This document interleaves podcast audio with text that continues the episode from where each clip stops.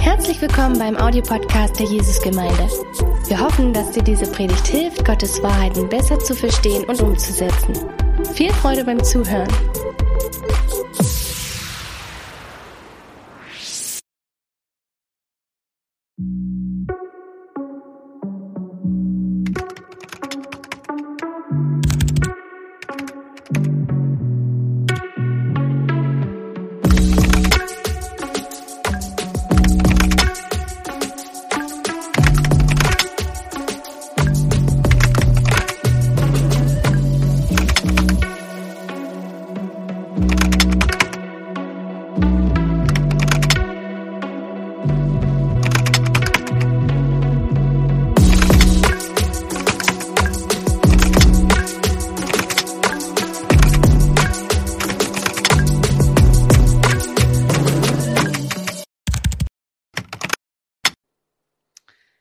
Ja, wir lieben es, Gottes Nähe zu erfahren. Unser Herz sehnt sich danach.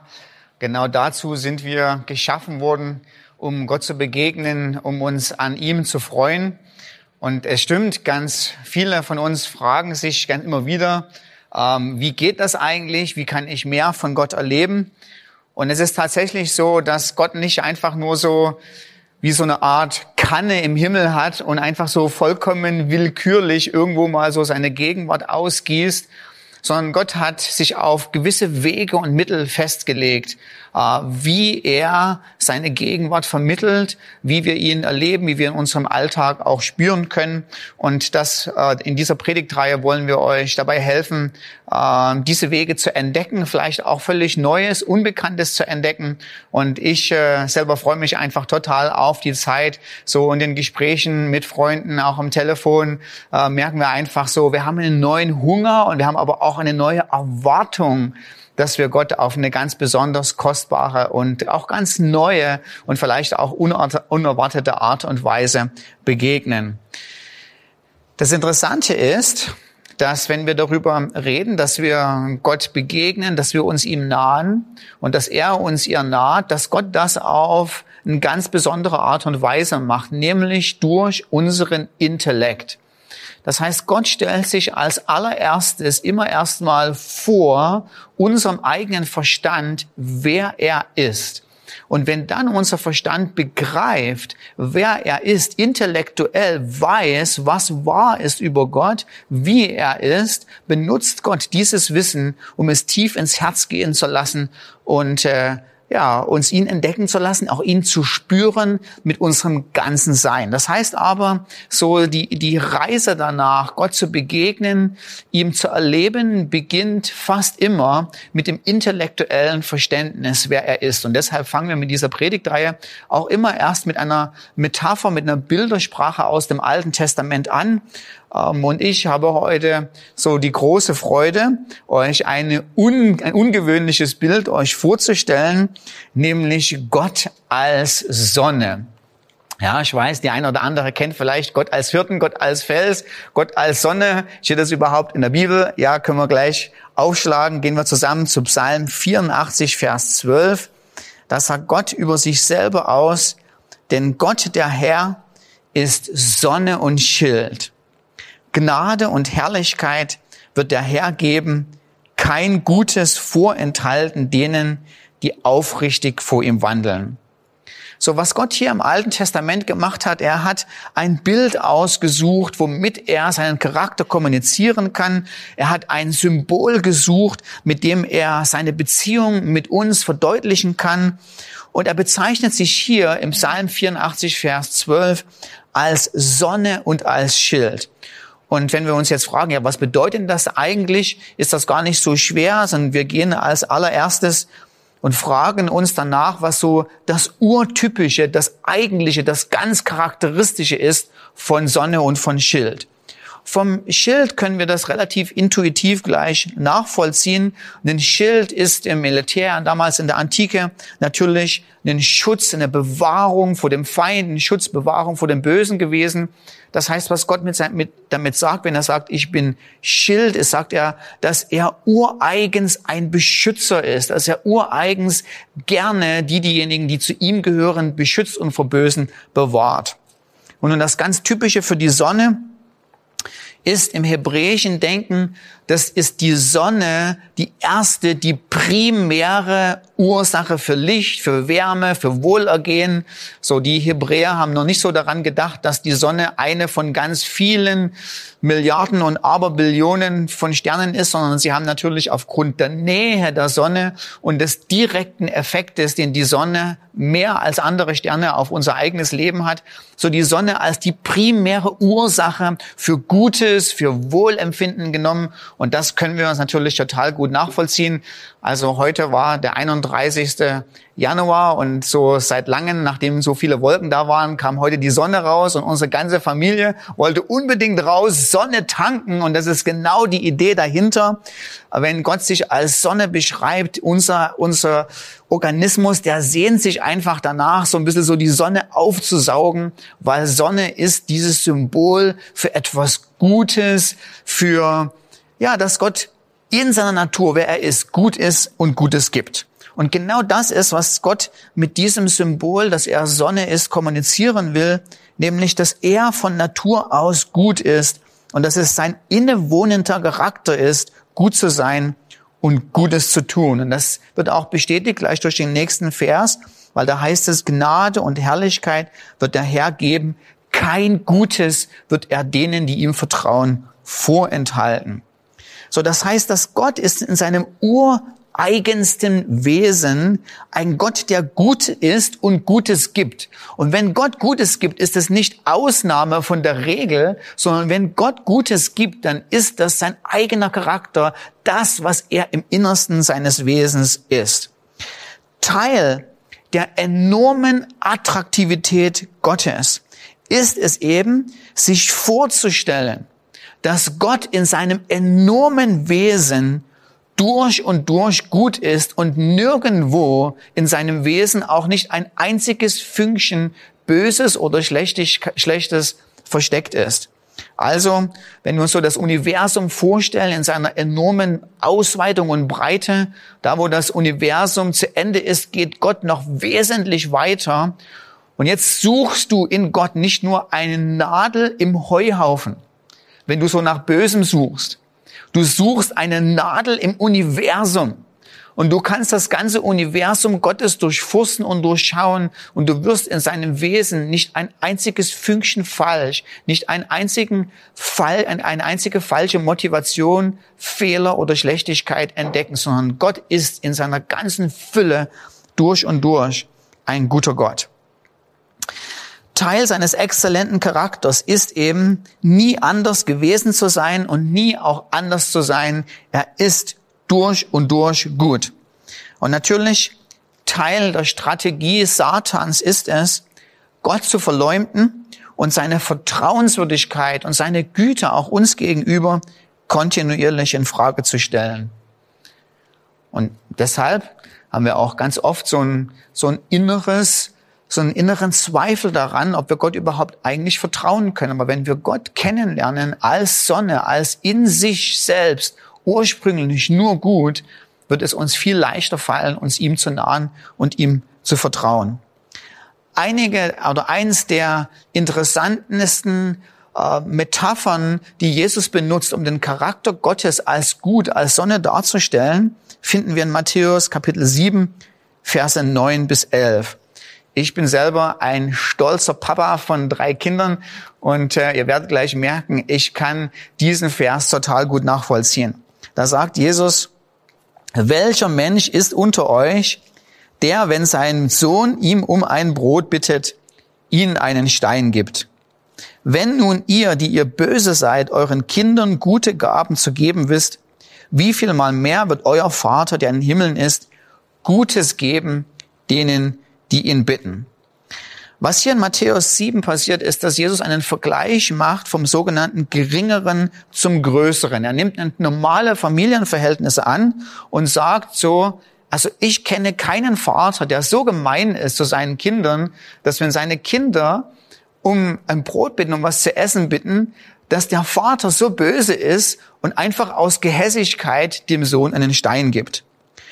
Sondern die, der innewohnende Wunsch von Eltern ist es, den Kindern, den eigenen Kindern Gutes zu tun. Das ist so ein Urinstinkt, der in uns hineingelegt wird, spätestens in dem Augenblick, wo wir so dieses frisch geborene Würstchen auf dem Arm halten, da geht unser Herz auf und wir wollen diesem kleinen Kind also Gutes und nur Gutes tun. Kein Vater und kein Mutter, keine Mutter ähm, braucht also ähm, irgendwie so so, so eine Anweisung oder einen Kurs über zehn Wochen, wo sie gelehrt werden, wie man also gute Intention für die Kinder hat, sondern irgendetwas ist so ein Urinstinkt in unserem Herzen drin, ist, wir wollen gern unseren Kindern Gutes tun. Und jetzt sagt Jesus, wenn ihr, die ihr böse seid, euren Kindern wisst, wie ihr Gutes tut, wie viel mal mehr wird der himmlische Vater euch Gutes tun? Und was Jesus macht, ist, er sagt jetzt nicht zu dir, ja, eigentlich hast du ganz falsche Motive und du bist eigentlich ein ganz schlechter Papa, sondern er vergleicht das, was an dir gut ist. Und wenn du ein Vater, eine Mutter bist, dann wirst du das sofort instinktiv nachvollziehen können. Du liebst deine Kinder und du tust alles, damit ihnen nicht zustößt und damit sie damit sie gut aufwachsen und damit sie es am besten noch besser haben, als du es jemals hattest. Die Kinder, die bringen alles durcheinander. Die rauben uns jeden Schlaf. Die bringen unsere Prioritäten durcheinander. Alles wird umgewuselt und diese Kinder. Und trotzdem lieben wir sie und wollen nur das Beste für sie. Und was Jesus jetzt macht, ist Folgendes. Er sagt, nimm diesen Urinstinkt, den du als Papa oder den du als Mama in dir hast und vergleiche den mit dem allmächtigen Gott. Gott hat auch in seinem inneren Wesen so eine Art Urinstinkt. Er hat auch etwas in sich, wonach, weil er gut ist, dass er sich sehnt, Gutes zu tun.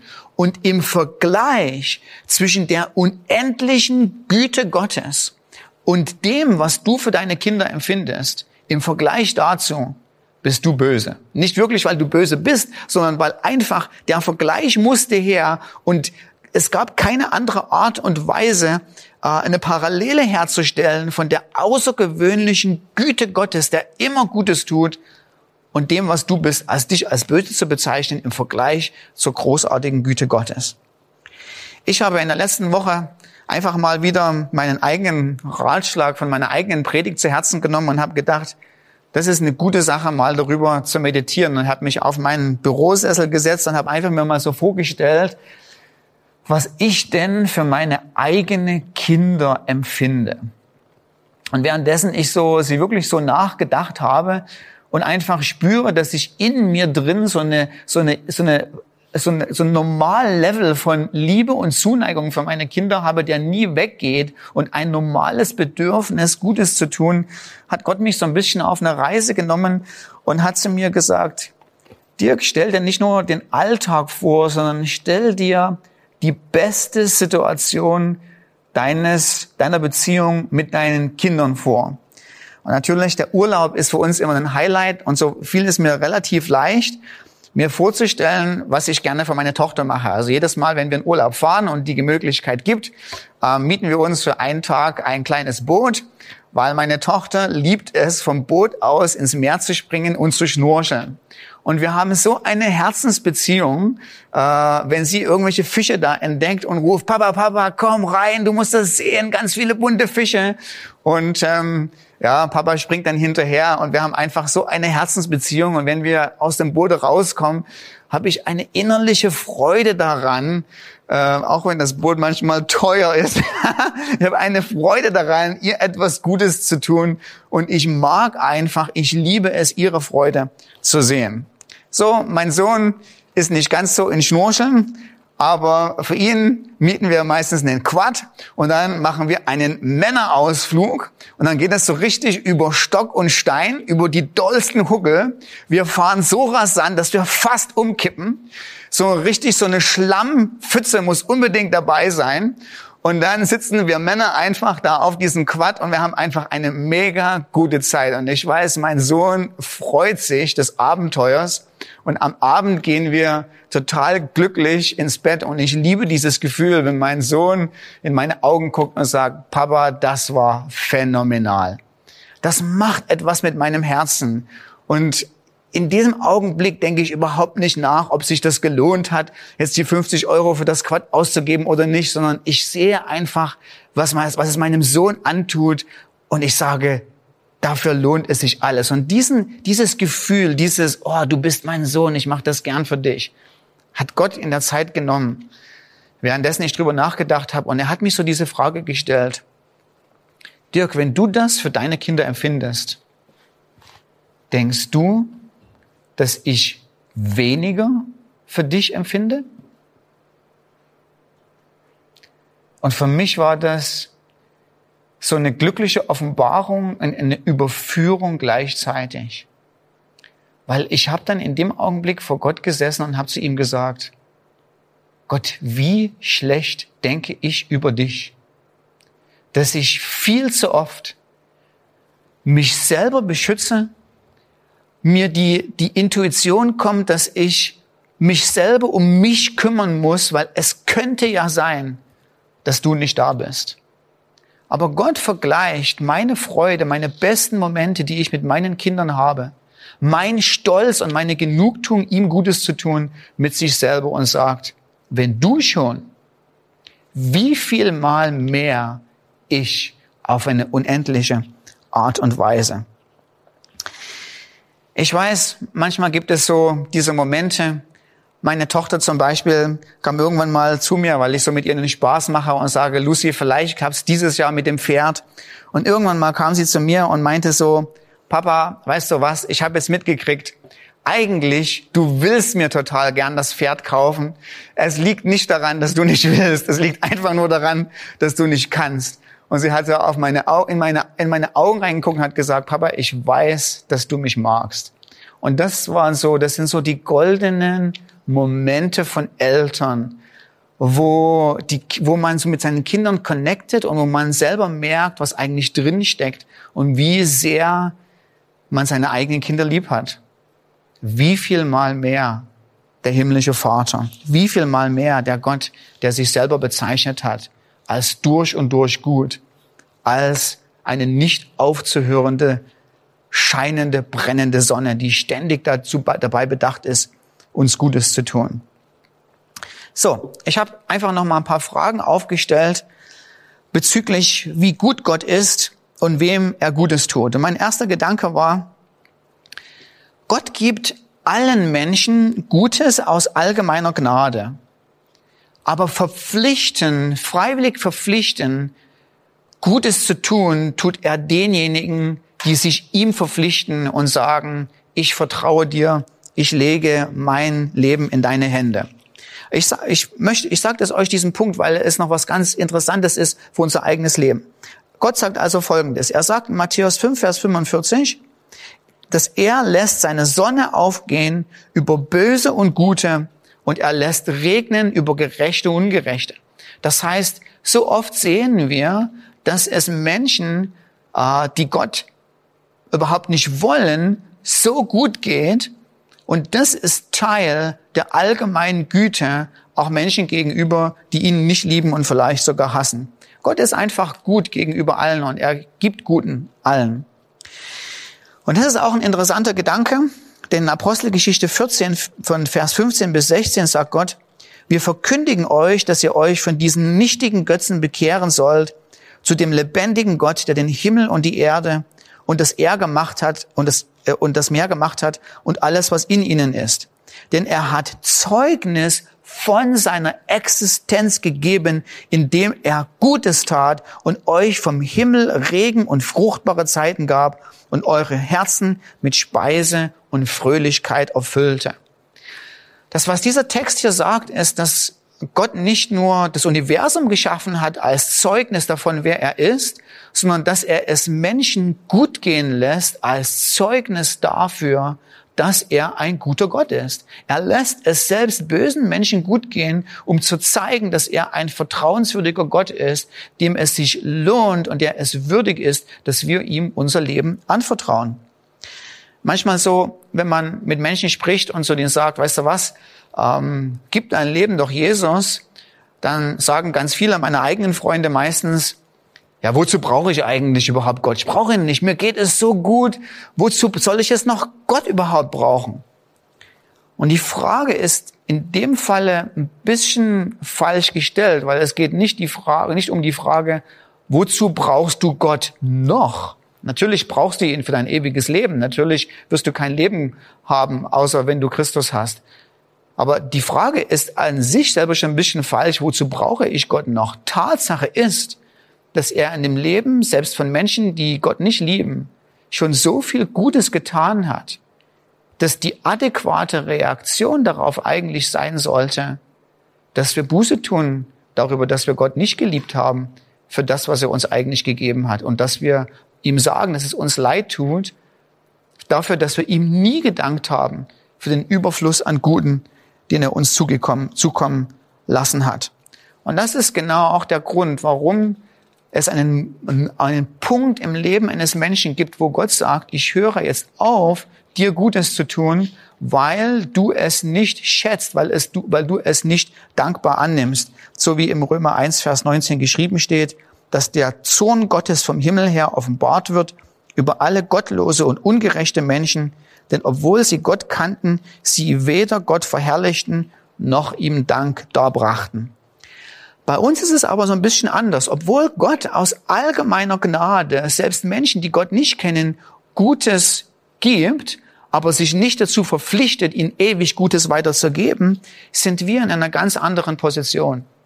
Aus freiem Herzen hat Gott sich entschlossen und er hat es uns garantiert bei der Integrität seines eigenen Namens, dass er niemals, nie in alle Ewigkeit aufhören wird, uns Gutes zu tun und uns nur das lachende Angesicht äh, seines Wesens sehen lassen wird. Weil genau das ist, was der Psalm 84 sagt. In dem Vers, den wir gelesen haben, heißt es, Gott der Herr ist Sonne und Schild, Gnade und Herrlichkeit wird der Herr geben, kein Gutes vorenthalten denen, die aufrichtig vor ihm wandeln.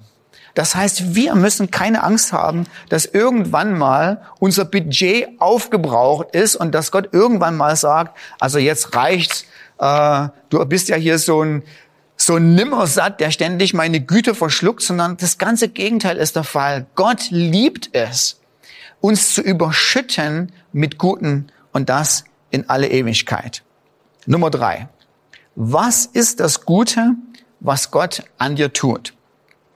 Wenn du den ganzen Psalm liest und wenn du deine eigene Erfahrung und die Erfahrung von Generationen von Generationen von Christen dir anguckst, die seit dem ersten Jahrhundert gelebt haben, wirst du sehen, dass die, das Versprechen, dass Gott dir Gutes gibt und dass er dir nur Gutes tut, nicht bedeutet, dass er dich 24-7 in Watte packt und dir eine LKW-Ladung nach der anderen an Süßigkeiten über dich auskippt. Sondern gut heißt von Gott her in deinem Leben, er gibt dir das, was ultimativ für dich gut ist, zu deiner ultimativen, größten, ultimativen und größten Freude. Wir lesen im Psalm 84, Verse 6 bis 7, da sagt Gott, glücklich ist der Mensch, dessen Stärke in dir ist, in dessen Herz gebahnte Wege sind. Diese Menschen gehen durch das Tränental und sie machen es zu einem Quellort. Ja, mit Segnungen bedeckt es der Frühregen. Und man, man ist im Vers 7 und denkt so, Moment, Moment, Moment, ich kenne den Vers 12. Da heißt es, du wirst nichts Gutes von ihnen fernhalten. Wie in aller Welt können jetzt denjenigen, denen du eben gerade versprochen hast, dass du nichts Gutes von ihnen fernhalten wirst, durch das Tränental gehen? Das Tränental ist wortwörtlich im Hebräischen das sogenannte Bakka-Tal. Und Bakka ist wahrscheinlich eine Art Baum oder Strauch, der in einer trockenen, halbwüsten, halbwüstenartigen Gegend wächst.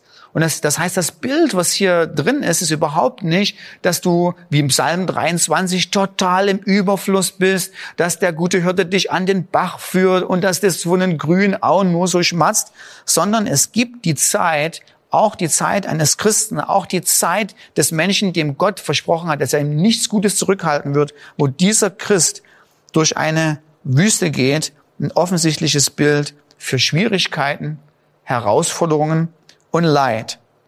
Der Psalm sagt also nicht, ach, ich werde dich beschützen, du wirst nie durch das Backertal gehen, sondern der Psalm verspricht etwas anderes.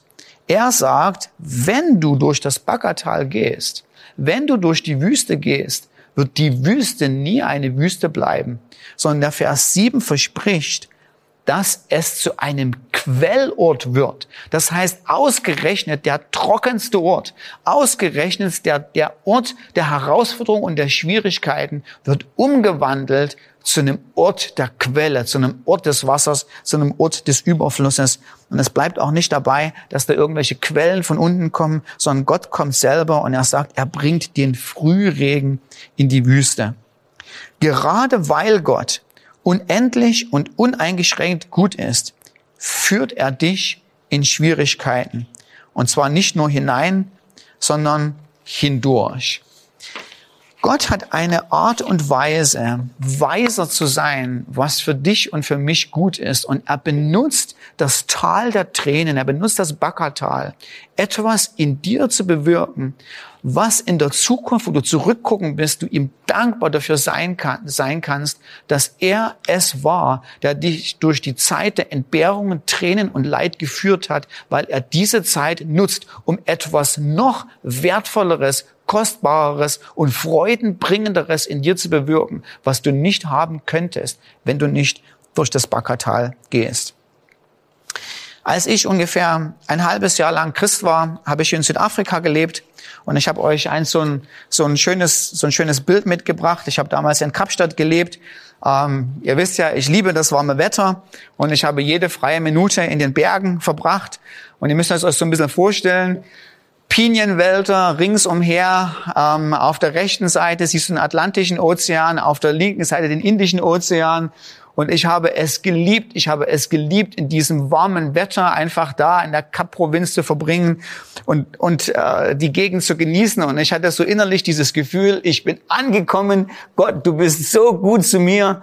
Und als ich Gott gefragt habe, was willst du in der Zukunft zu mir, war die Antwort im Augenblick, als ich die Berge gesehen habe, und das denke ich mir nicht aus, sondern es ist tatsächlich genauso passiert. Ich habe die Berge gesehen, habe gesehen, habe gesagt zu Gott, Gott, ich weiß, weil du so gut bist, werde ich das für immer genießen, solange ich hier lebe. Dafür bin ich gemacht. Und deshalb war mein Gebet immer, Gott, du kannst mich hinschicken, wo immer du hin willst, innerhalb Südafrikas, ja. Und, und dann kam Folgendes. Und das war am nächsten Bild. Ich saß eines Tages an diesem schönen Strand da am Indischen Ozean und ich lese Matthäus Kapitel 4. Und da heißt es doch tatsächlich, dass der Heilige Geist Jesus in die Wüste führte. Und als ich das gelesen habe, genau an diesem Strand, von dem ich auch nie weg wollte, hat Gott in mein Herz gesprochen, hat gesagt, wenn ich meinen eigenen Sohn in die Wüste führen kann, wie viel mal mehr kann ich das mit dir machen? Das tat weh. Und ich wusste, was Gott in dem Augenblick zu mir sagt. Für mich persönlich ging es zurück in das kalte Deutschland. Und das war für mich wirklich in vielen Monaten meines Lebens eine echte, eine echte Wüste. Aber Gott hat mir etwas versprochen damals, als ich in diesem Strand war. Weil am Ende von ähm, Kapitel 4 im Vers 11 heißt es, und Engel kamen und sie begleiteten und sie dienten Jesus. Und Gott hat diesen Vers genommen und in mein eigenes Leben versprochen und gesagt, ich habe das Recht, auch dich in die Wüste zu führen. Aber ich verspreche, dass du dann nie alleine sein wirst, sondern ich werde mit meinen Engeln immer anwesend sein. So, das heißt, Gott darf es und er macht es auch immer wieder, dass er uns Zeiten gibt, wo wir in Schwierigkeiten, in Herausforderungen sind. Ich denke, wir sollten die Theologie begraben, dass Leid nur vom Teufel kommt und Gutes nur von Gott. Die Sache ist viel komplexer, sie ist viel schwieriger. Ähm, wenn wir uns zum Beispiel 5. Mose 32, Vers 39 angucken, dann sagt Gott, seht nun, dass ich, ich es bin und kein Gott neben mir ist. Ich töte, ich mache lebendig, ich zerschlage, ich heile und es gibt keinen, der aus meiner Hand rettet. Und was wir hier, wie in vielen anderen Stellen der Bibel haben, wir haben einen sogenannten Merismus. Das heißt, Gott nimmt die beiden Extreme und sagt, ich töte, ich mache lebendig, ich zerschlage, ich heile. Und alles drin, was zwischendrin ist, mache ich auch. Das heißt, die Idee ist, dass Gott souverän ist über unser Glück und souverän über unser Leid, was wir ertragen werden. Sicher gibt es da einen Teufel, der mitspielt. Sicher haben wir in der einen oder anderen Sache selber mit Schuld, warum wir Dinge erleiden, die wir vielleicht gar nicht erleiden müssen, wenn wir ein bisschen weiser leben würden. Aber trotzdem steht alles unter der Souveränität Gottes. Und er hat von dem Moment an, wo wir unser Leben ihm anvertraut haben, unser Leben ergriffen und uns versprochen, dass er alles, was uns geschieht, äh, auch in gewisser Weise durch seine souveräne Hand von ihm kommt zu unserem Besten und Guten. So wie Josef das schon im 1. Mose 50, Vers 20 gesagt hat, als er darüber reflektiert hat, warum seine Brüder ihn verkauft hatten, hat er gesagt, ihr habt Böses mir gewollt, aber Gott hat Gutes gewollt. Das heißt, Gott war auch in dem Augenblick da und hat zum Guten äh, für Josef und äh, diejenigen äh, gewirkt, äh, die an ihn vertrauen. Zum Schluss noch ein Punkt, bevor wir zu der Art und Weise kommen, wie wir von dem ein bisschen mehr erleben können. Was gibt uns denn eigentlich nun Gott? Was kriegen wir von ihm nun nur Gutes? Und das sind ganz viele Sachen und ich möchte euch das Beste vorstellen. Das Beste, was Gott gibt, ist sich selbst. Und das sieht man auch in dem Psalm 84. Da steht geschrieben, Gott ist Sonne und Schild. Und dann könnte man fragen, was ist das eigentlich? Was gibt er mir eigentlich? Und man muss nur im selben Vers bleiben. Da heißt es, da heißt es hier, Gnade und Herrlichkeit wird der Herr geben. Gnade bedeutet hier schon im Alten Testament sein fröhliches Angesicht, sein Lächeln, seine Freude über uns. Und Herrlichkeit ist natürlich der Ausdruck der Exzellenz seiner selbst, wer er selber ist. Das heißt, Gott gibt, wenn er uns das Beste gibt, tatsächlich sich selbst, seine ultimative Absicht, uns Gutes zu tun, ist, dass er sich uns selbst gibt. Gott ist das Evangelium, er verspricht sich uns selbst. Wir erachten manchmal als ziemlich gering, dass Gott sich selbst uns gibt und wir denken manchmal so, ja schön, dass Gott mir diese geistigen Dinge gibt, eine Yacht wäre mir lieber. Aber ich muss euch wirklich sagen, wenn wir denken, dass Yachten und Häuser und Villen kostbarer sind und wertvoller als Gott, dann liegt es ausschließlich daran, dass wir Gott nicht kennen. Ich möchte euch so fast zum Abschluss so ein bisschen davon erzählen, dass ich eine besondere Zeit hatte, als ich in Kansas City war, die ersten zwei Jahre meines Studiums dort. Wir hatten fast so eine Art, so ein bisschen Mini-Erweckung und ich fange an, so ein bisschen davon zu erzählen, aufgrund des ich hoffe, dass wir sie auch hier in Dresden erleben. Und es war einfach absolut fantastisch und ungewöhnlich, was alle die Leute, die da in Kansas City waren, erlebt haben. Ähm, wir haben oftmals so Konferenzen gehabt oder Gottesdienste. Samstagabends gab es so eine Lobpreis-Session mit einer, mit einem kurzen Predigt darüber, wer Gott ist. Und wenn man in die Gemeinde reingekommen ist, war ungefähr Platz für 2000 Leute und manche Leute einfach schon zeitiger kamen und sich da einfach hingesetzt haben auf die Empore, da haben die Musiker einfach nur gestimmt. Die haben einfach nur angefangen zu spielen und sich vorzubereiten auf den Abend. Und du bist an der Empore vorbeigegangen und du hast die Tränen der Leute einfach schon runterlaufen sehen, weil Gottes Gegenwart auf so eine kostbare und einmalige Art und Weise da war. Und ich, kann's, ich kann es nicht beschreiben, aber ich kann nur Folgendes sagen. Du hättest mich mit keinen zehn Pferden von diesem Ort weggekriegt. Es war tatsächlich so, dass während der, äh, während der Herbst, während des Herbstsemesters ein paar Freunde vorbeigekommen sind mit einem großen Auto und gesagt haben, hey, wir machen einen Roadtrip, wir fahren nach Florida in den Süden. Und ich habe ja eben gerade gesagt, ich liebe das warme Wetter, ja. Und alles in mir hätte gesagt, ab nach Florida. Und ich habe einfach zu denen gesagt, fahrt ihr hin, wohin ihr wollt. Aber ich gehe nicht von dem Ort weg, wo ich Gott auf so eine besondere und kostbare Art und Weise schmecken kann. Wenn du das einmal erlebst, wer Gott wirklich ist, sind dir Yachten und Häuser und Villen egal.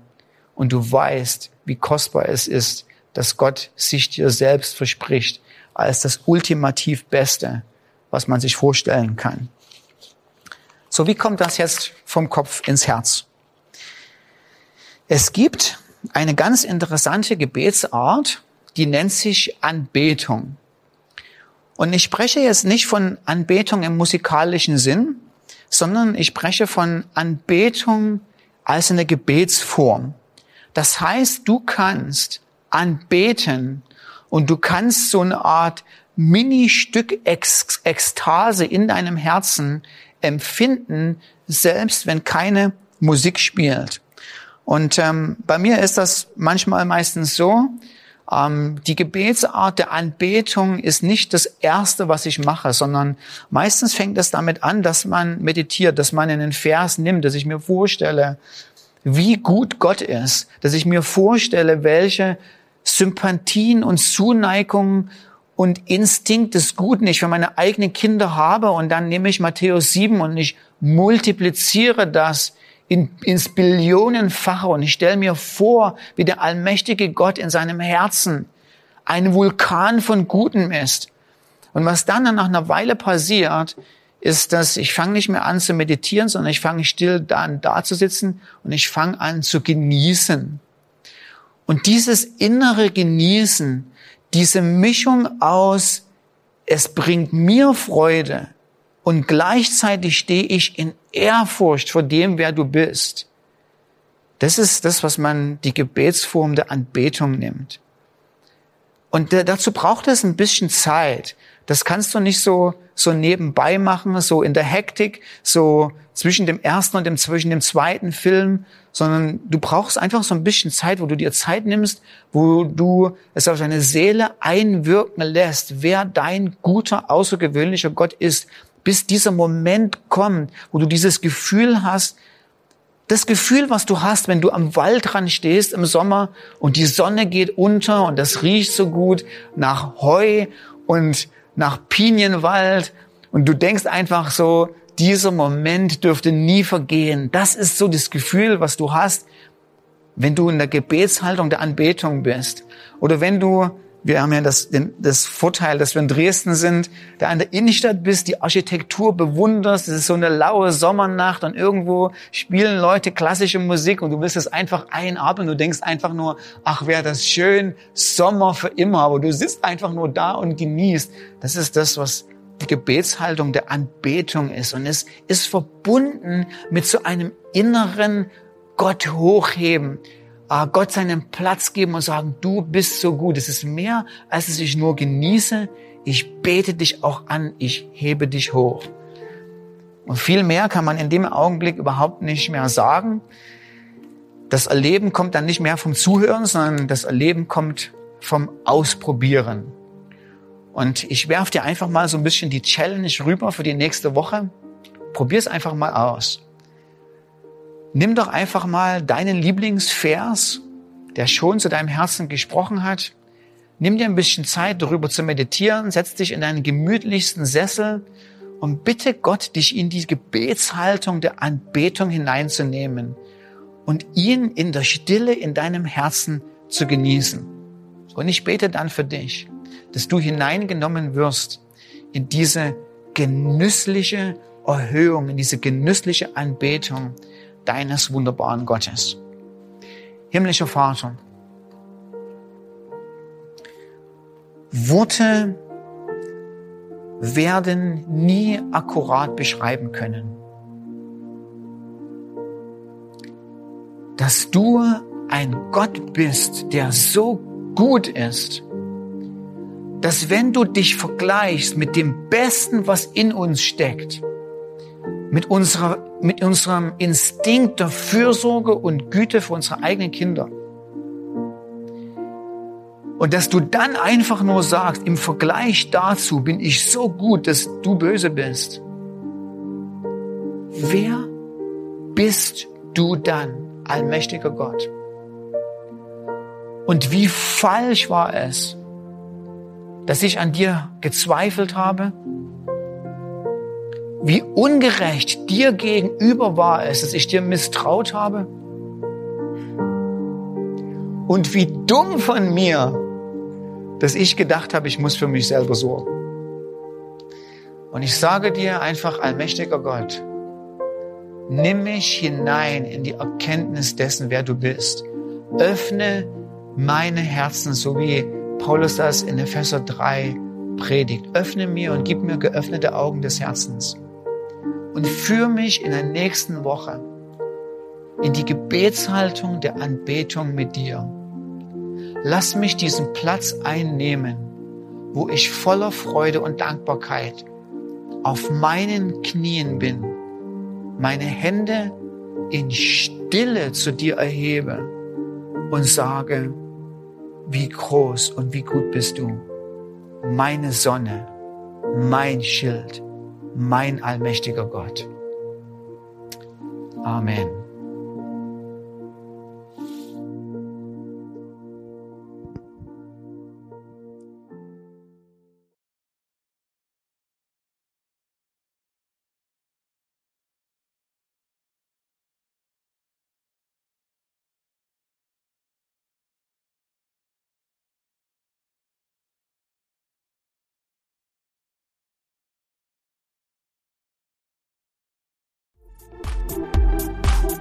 Mehr über Gott und die Jesusgemeinde wissen möchtest, findest du viele weitere Informationen auf www.jgdresden.de.